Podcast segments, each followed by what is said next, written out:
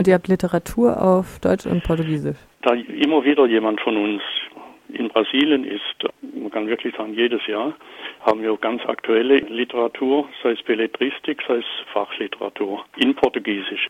Und die deutschen Neuerscheinungen, die haben wir eigentlich sowieso hier, weil wir die ja auch in Brasilien Nachrichten jeweils besprechen.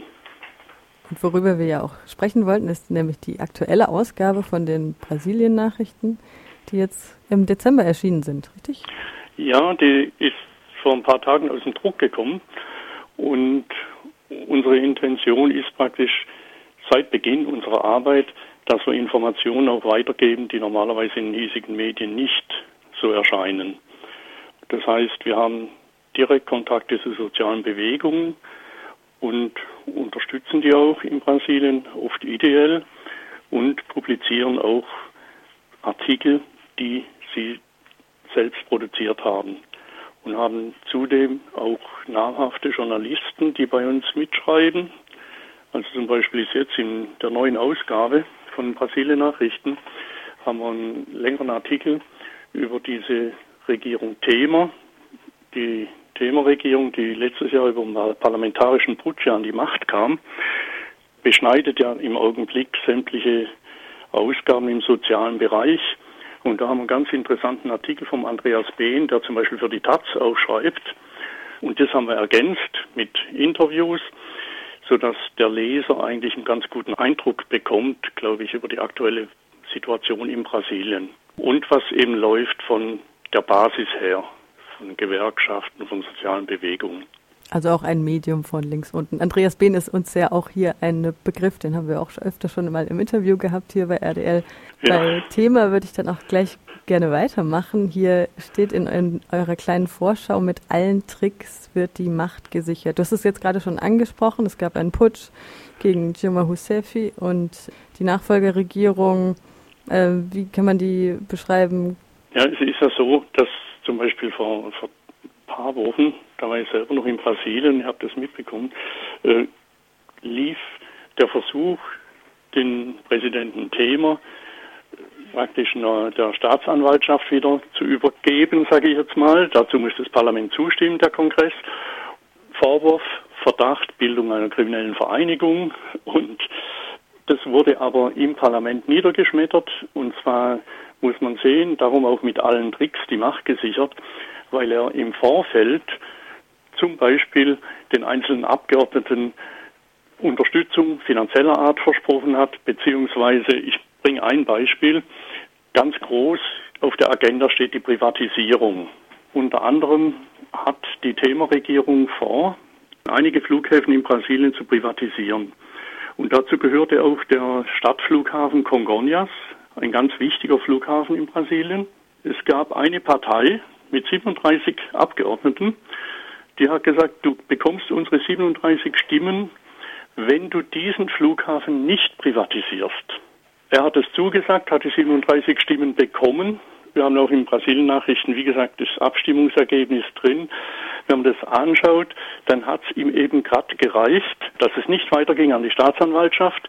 Das heißt, Thema wird jetzt wohl bis nächstes Jahr, nächstes Jahr sind Ende 2018 die Wahlen, wird er wohl doch an der Macht bleiben können. Und danach erst, wenn er nicht mehr Präsident ist, kann eine Strafverfolgung praktisch einsetzen.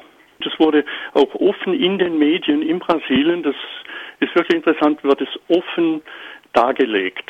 Die Unterstützer von ihm scheuen sich gar nicht, das also offen auch zu zeigen und zu sagen, es ist wirklich ein Skandal, was zurzeit da abgeht. Als ich damals in Brasilien war, weiß ich noch, gab es einen Unfall mit mehreren Toten, weil eine Straßenbahn umgefallen ist. Und das ist, glaube ich, kein Einzelfall. Die Infrastruktur ist ja sowieso schon in einem relativ schlechten Zustand. Also zumindest in Rio war das so. Und wahrscheinlich ist es landesweit nicht anders. Was bedeutet das denn jetzt, diese Privatisierung für die Instandhaltung der Infrastruktur? Zunächst noch zu dieser Straßenbahn, die du gerade erwähnt hast. Das ist die Bonji in Santa Teresa, die nach Santa Teresa hochführt. Die ist inzwischen ein Stück weit wieder instand gesetzt, aber jetzt vor allen Dingen eigentlich nur noch für die Touristen und Vorher war es zum Beispiel auch für den normalen Bewohner möglich, die zu benutzen, aber sie führt jetzt gar nicht mehr ganz hoch. Die Privatisierung, man hofft, aber ich sehe das ein bisschen anders, dass praktisch die Infrastruktur dadurch stärker ausgebaut wird. Der Staat selber, die Regierung Thema, hat es beschlossen, einen Plan, dass auf die nächsten 20 Jahre die staatlichen Ausgaben eingefroren werden, was natürlich total eigentlich absurd ist. Weil private Unternehmen werden dort natürlich investieren, wo sie sich Gewinn versprechen. Das heißt, wenn man an dieses Riesenland denkt, an die Straßen beispielsweise, dann wird das Hinterland sicherlich nicht interessant sein für private Unternehmen. Das heißt, die Bevölkerung, die leidet dann wieder darunter natürlich. Man muss zum Beispiel sehen, diese Kürzung der sozialen Ausgaben von staatlicher Seite, die zurzeit geplant und schon begonnen wurde, ist einfach unbegreiflich, weil dadurch, es gibt Untersuchungen, die sagen, bis Ende des Jahres bereits werden einige Millionen Menschen wieder in die Armut abgerutscht sein. Weil zum Beispiel die Sozialprogramme, die unter der Lula-Regierung eingeführt wurden, ebenfalls ganz brutal zusammengestrichen werden. Noch ein Beispiel. Im Nordosten haben wir im Bundesstaat Paraíba zurzeit eine der schlimmsten Dürren. Auch da haben wir in Brasilien Nachrichten also einen Bericht drüber, über die Organisation, die dort tätig ist. Die Regierung Thema hat für nächstes Jahr die vorgesehenen Ausgaben für den Zisternenbau von etwas über 200 Millionen Euro zusammengestrichen auf ca. 20 Millionen Euro. Das reicht dann gerade für plus minus 5000 Zisternen, schätzt man. Man bräuchte aber noch viel mehr. Also es ist wirklich zurzeit ein sozialer Kahlschlag, der da passiert. Also eine Politik der Verarmung. Wie sieht es denn aus mit der Ausschlachtung von äh, Rohstoffen unter, dieser Regierung? Da sind wir beim nächsten. können wir eine ganze Sendung füllen wahrscheinlich. Geplant ist, dass zum Beispiel indigene Gebiete, die bisher demarkiert wurden, das heißt, wenn indigenes Gebiet demarkiert ist, wird damit offiziell dieses Gebiet den Indigenen zugestanden. Und das ist dann in ihrem Einflussbereich. Da hat die Regierung nichts mit mehr zu tun. Was macht die Regierung Thema jetzt? Sie geht sogar an diese eigentlich nicht antastbaren Gebiete ran und lockert diese bisherige Praxis um Abbau der Bodenschätze im indigenen Gebiet zu ermöglichen. Und da kommen wir dann auch wieder zu dem Punkt, wo ausländische Firmen natürlich involviert werden. Das klingt ja alles jetzt nicht so rosig. Gibt es da vielleicht auch noch was Positives? Ja, das Positive wäre natürlich, und da haben wir ja von der Brasilien-Initiative Kontakte zu, ich sage jetzt mal, Basisorganisationen oder Gruppierungen, die versuchen, etwas da dagegen zu setzen. Sei es jetzt, dass man sich gewerkschaftlich organisiert. Das ist auch ein, ein weiterer Punkt, wo Thema jetzt angeht, nämlich die Gewerkschaften zu schwächen. Aber du möchtest ja was Positives hören. Es gibt zum Beispiel in Florianopolis eine sehr starke, engagierte Gewerkschaftsbewegung. Es gibt ein von uns seit Beginn begleitetes Straßenkinderprojekt in Sao Paulo, Casa Taiguara. Wenn das interessiert, der kann gerne mal auf die Webseite gehen der Brasil-Initiative, das inzwischen einen Vorbildcharakter hat für andere Straßenkinderprojekte.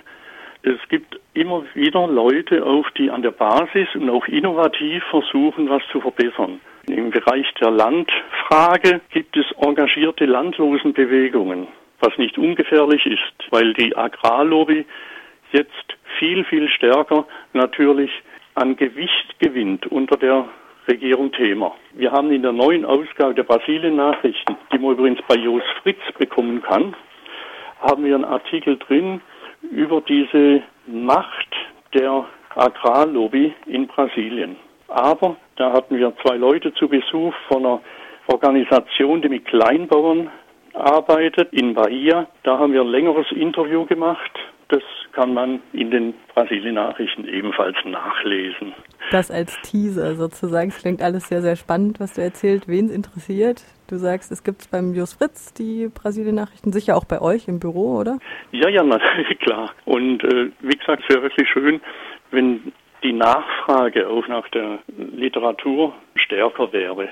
Wie gesagt, Montag, Dienstag kann man gerne von 15 bis 17 Uhr auf jeden Fall ohne Anmeldung vorbeikommen und sich einfach mal im Büro umschauen, da ist immer jemand da.